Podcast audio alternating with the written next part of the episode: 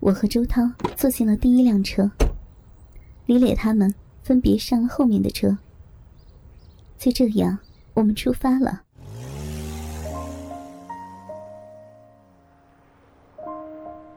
车子一启动，我问周涛：“哎，你今天的作业都完成了吗？”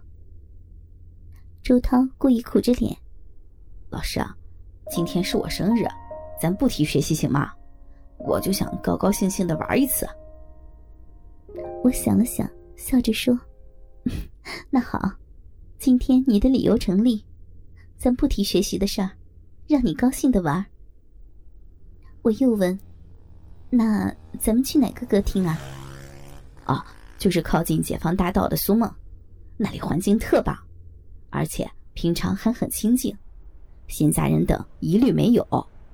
尤其是那里的拼盘在省城里难见到的水果，那里都是很平常的，的确很不错。我听他说的头头是道，便问道：“你这么熟悉，经常去吗？”周涛忽然神秘的对我说：“老师啊，您不知道吗？苏梦是许胖子二姨夫开的，我们经常去那里乱吼，他给我们优惠的。”我点了点头，刚想说几句让他以后把注意力更多的放到学业上的话，可又一想，既然已经答应他不谈学习，也就别扫他的兴了。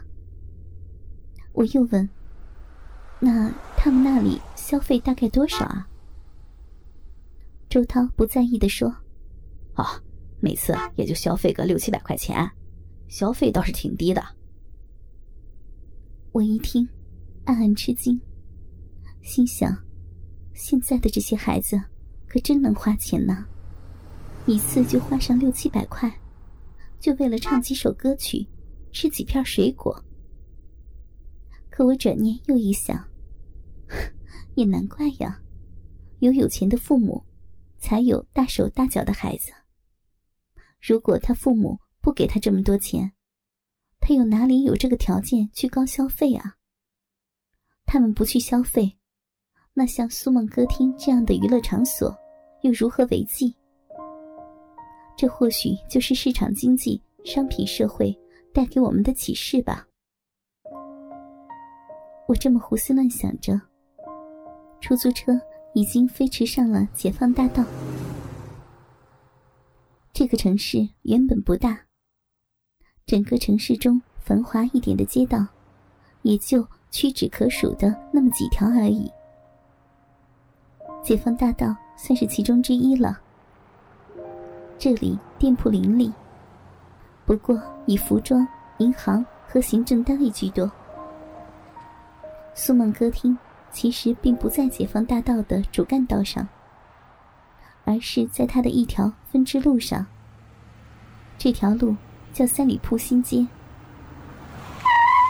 出租车刚停稳，周涛就跳下了车，先是张罗着给出租车结账，然后又和许继山跑进客厅里去了。我下了车。看了看这个苏梦歌厅，单从外表看，就觉得这个地方挺有那么点层次。外墙都呈树皮色，木质的圆拱门，门的上方用霓虹灯制作的“苏梦歌厅”几个字闪闪发光。李雷等几个学生围拢过来，此时，周涛和许继山。也从里面出来了。跟他们一起出来的，还有一个四十岁左右的胖男人。许继山原本就胖，所以才得了一个“许胖子”的外号。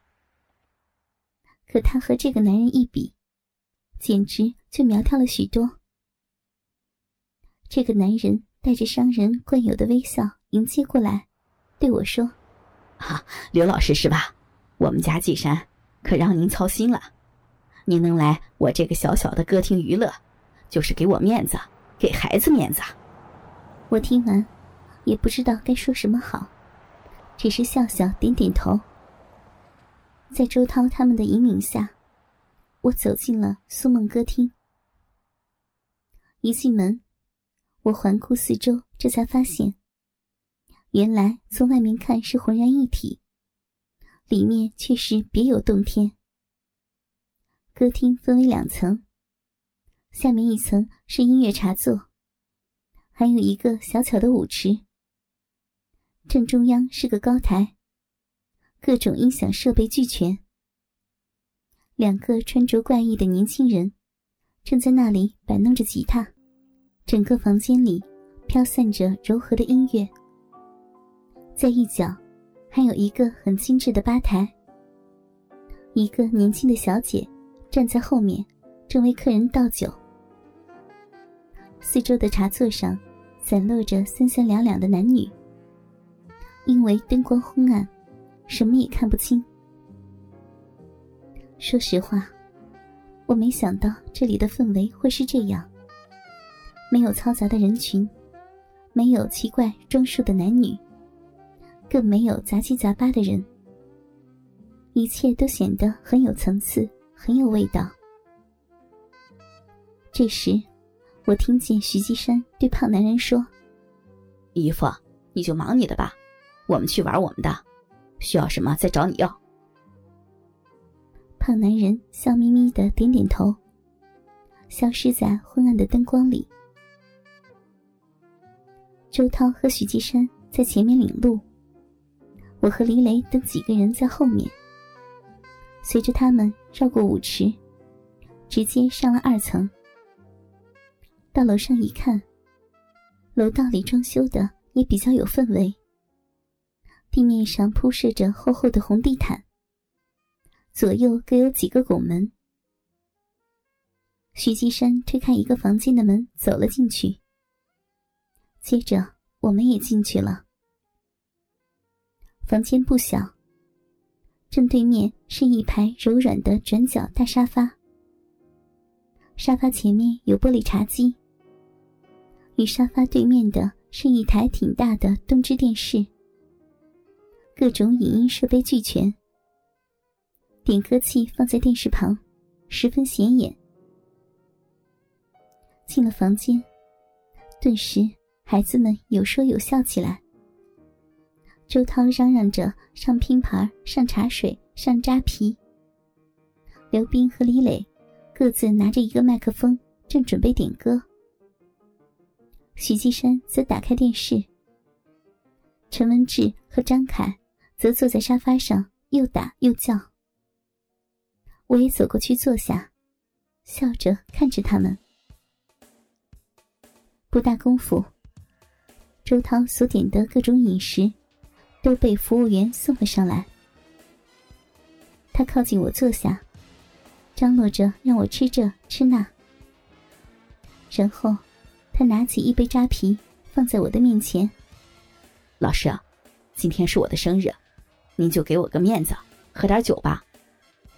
哎呀，我可不会喝酒，还是你们喝吧。不过你们也别喝多了。哎呀，没关系的，老师。一点点啤酒不会醉的。再说，即便您醉了，我们也能把您送回去啊。可我不会喝酒，你们喝吧啊。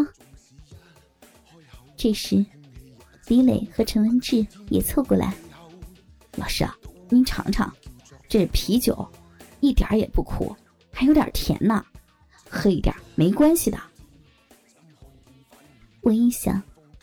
既然今天是出来玩，索性潇洒一点，别让这些小鬼小看了我。所以，在他们的诱劝下，我拿起酒杯喝了一口。果然，这新鲜的扎啤非但不苦，而且又清凉又甜爽。我也就和他们喝了起来。孩子们一看我也喝酒了。他们也放开了。为了给周涛庆祝生日，从李磊开始轮流给周涛敬酒。每个人敬酒后，都点一首歌唱。房间里的气氛顿时活跃了起来。